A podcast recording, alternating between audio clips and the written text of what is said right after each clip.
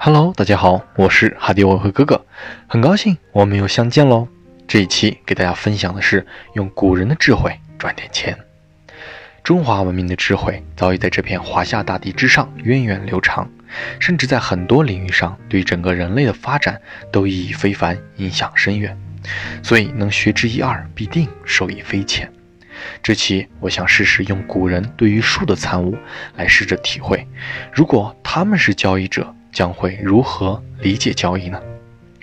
就是最近看到六韬这本兵书，深有感触，所以今天我就会带着大家穿越时空，看看交易大师太公是如何解答新手交易者武王的问题的。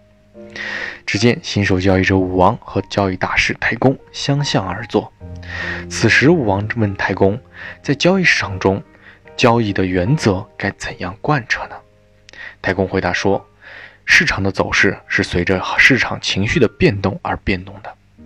市场情绪的变动，产生于多空对阵之时。交易中的特殊策略与常规策略的使用，来自于交易者无穷无尽的思想源泉。所以，交易中的策略不用去说，交易的计划也不用去讲。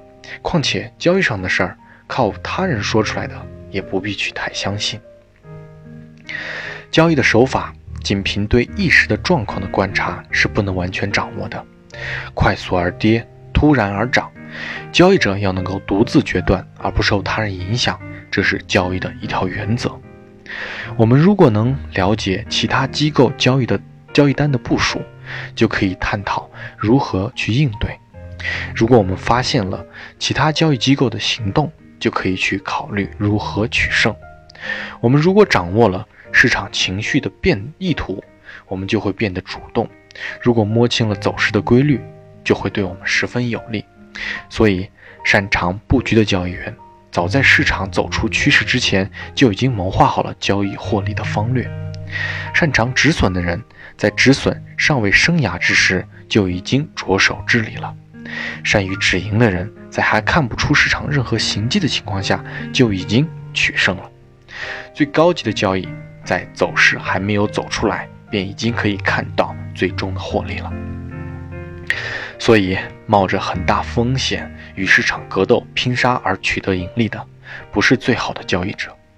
在亏损之后才去设止损的，不是智慧最高的交易者。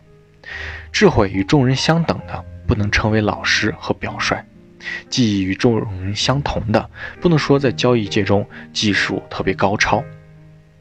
在交易的事情当中，没有哪件事情比减少亏损、获得盈利更重要的了。在交易的原则里，没有哪一条比自暗自谋划更重要的了。下单交易没有哪一项比灵活运用更神妙的了。交易者的谋略没有哪一种能比识破市场情绪更好的了。走势还未确定，交易便已稳操胜券的交易者。在真正下单之前，都会小心试仓，然后下单。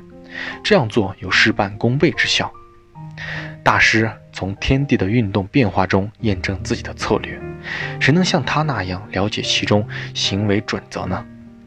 遵循万事万物演变发展的规律，顺应自然征兆来处理交易，根据图表 K 线的阴阳等形态现象，安排适当的行动。并以此作为交易的常规。市场的情绪有涨有落，依照行情的变化而变化。所以说，没有看到行情变化的征兆就贸然交易的，即使人数众多，也必然失败。善于获利的人能坚持主见，不被市场扰乱。一旦发现可胜之机，就会采取行动；可胜之机丧失，就停止行动。所以说，在市场中交易。不要恐惧害怕，不要犹豫不决。交易的祸害最大的就是犹豫不决。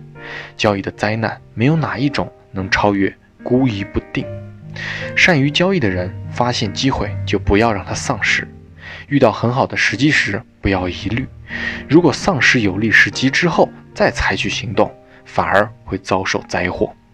所以，智慧的交易者能够顺应形势，绝不放弃良机；灵巧的交易者能够坚定不移地做出决断，绝不会犹豫。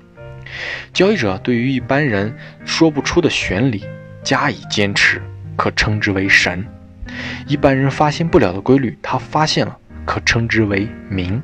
所以，懂得了神明道理的人，就能所向披靡，不会在市场上遇到难题，就能攻无不克，从市场中获利，而不会反吐回去。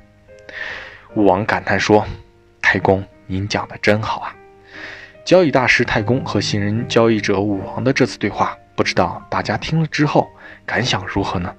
有同样问题的朋友，希望对你有所帮助。对于六韬这本书感兴趣的，可以自行去查阅。